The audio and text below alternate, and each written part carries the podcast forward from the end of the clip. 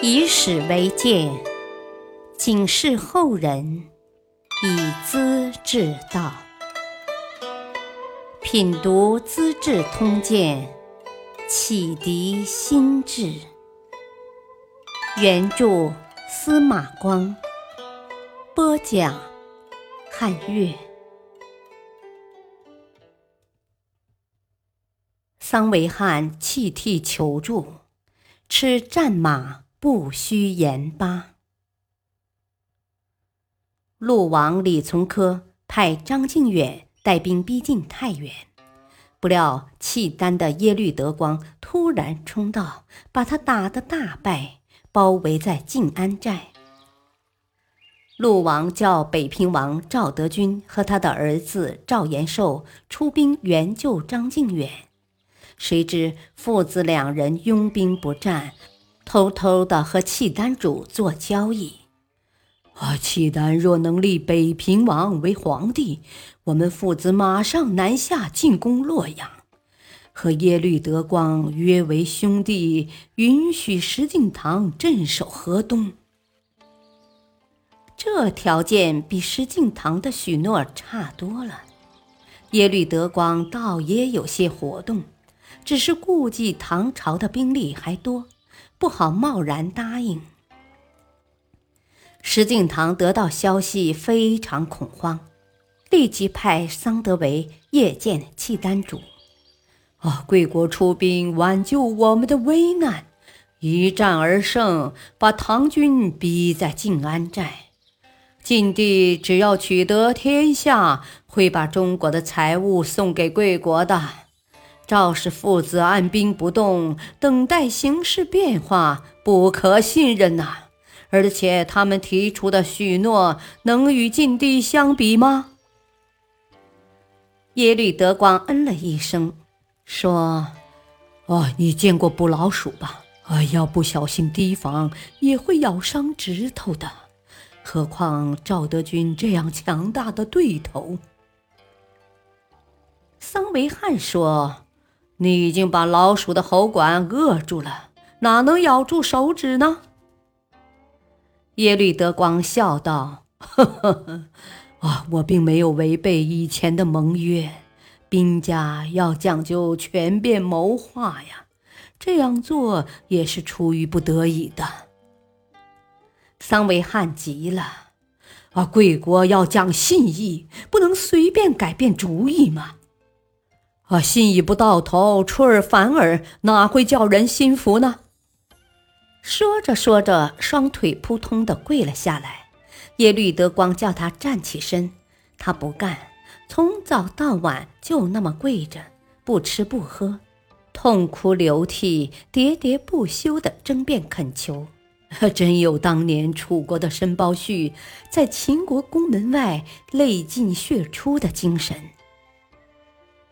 耶律德光终于被感动了，当着赵德军派来的使者，指指大帐前一块石头说：“啊，我已经和石郎结盟缔约，如果这块石头烂了，我才改变态度。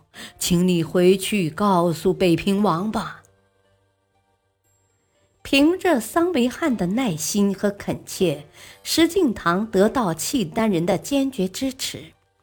皇帝宝座才真正坐稳，无怪乎耶律德光离开太原时告诉晋帝：“啊，桑君为您尽忠，应当做宰相啊。”到底应该怎样评价桑维汉呢？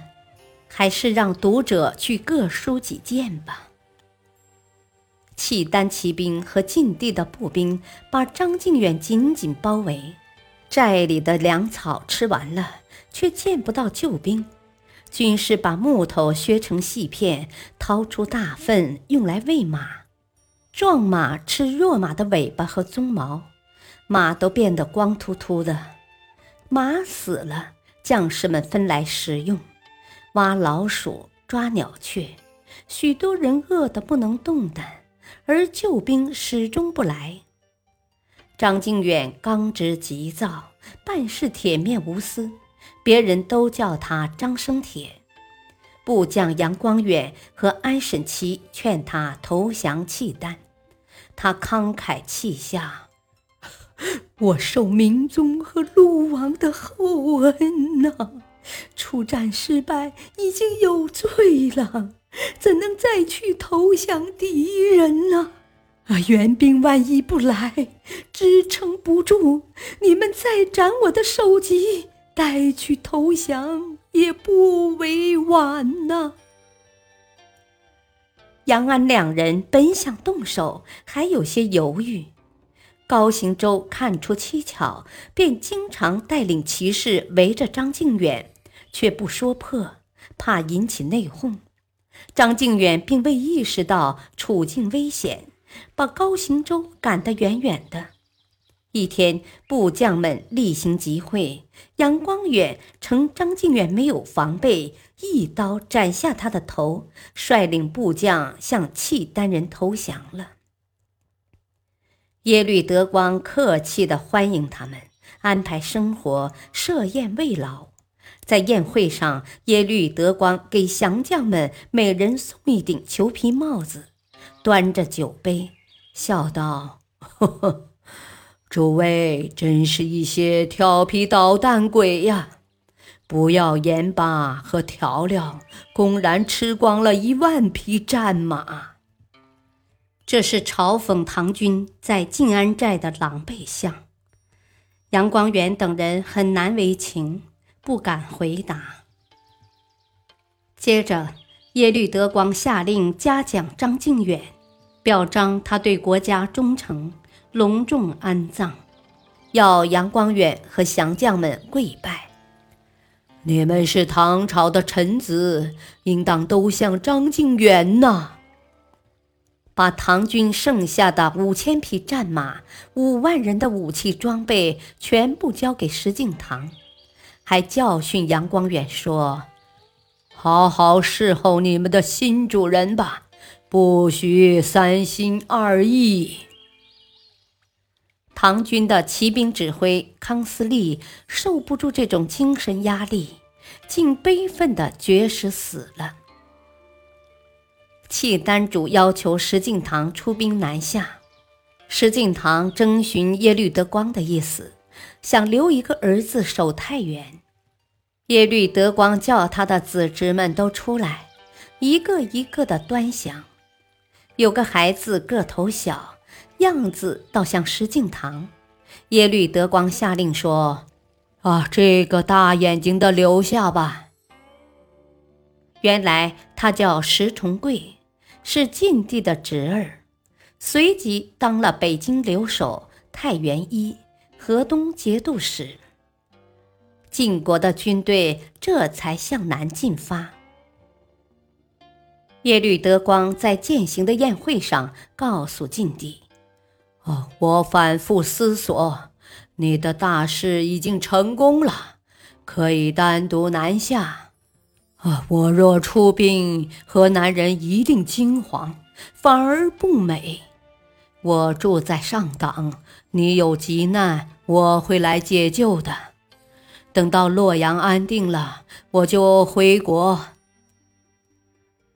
两人执手哭泣，久久不忍分别。耶律德光又解下白貂裘皮袍，披在晋帝身上，送与骏马二十匹，战马一千两百匹，叮嘱道：“啊，希望我们两家子子孙孙永不相忘啊！”又说。啊，刘知远、赵颖、桑维汉是创业功臣，只要没有大错，是绝不可以抛弃的。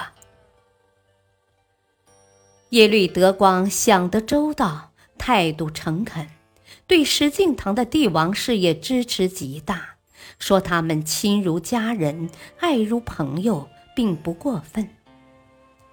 赵德军父子拜见契丹主。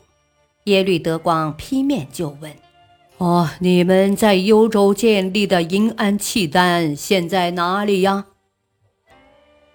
赵德军指着一队骠骑士，高头骏马，威武雄壮。他们都是陆续归降和招募来的契丹勇士，组成一支银安队，盔甲鲜明，是幽州节度幕下最精锐的队伍。契丹主立即下令，用重兵包围，把这支队伍解散，三千多人全部活埋在潞州西郊，又把赵家父子套上枷锁，送归契丹。赵德军见到树立太后，把带来的财物和田宅图籍全部献了出来。太后问他：“啊，你到太原找我儿子做什么？”赵德军撒谎说：“啊，我是奉了堂主的命令才去的。”太后手指上天：“你找我儿子要求做皇帝，还敢撒谎吗？”又指指自己的心，这里是不能欺骗的。接着板起面孔：“你想当皇帝，怎么不把我儿子打败呢？你是唐朝臣子，背叛主人，乘机谋利，干得真丑啊！有什么脸活着？”赵德军羞得无言可答。太后又问：“珍宝财物交来了，田宅呢？”赵德军答道：“哦哦，在幽州。幽州现在是谁的？”太后叮嘱问：“哦，是太后的。”赵德军面红耳赤。太后笑道：“ 既然是我的，还来贡献什么？借花献佛也不是这种献法呢。”赵德军十分窘迫，无言可答，回到营帐，闷闷不乐，茶饭不思，就这么窝囊的活了几个月，郁郁而死。儿子赵延寿和同来的张力，后来当了契丹国的翰林学士。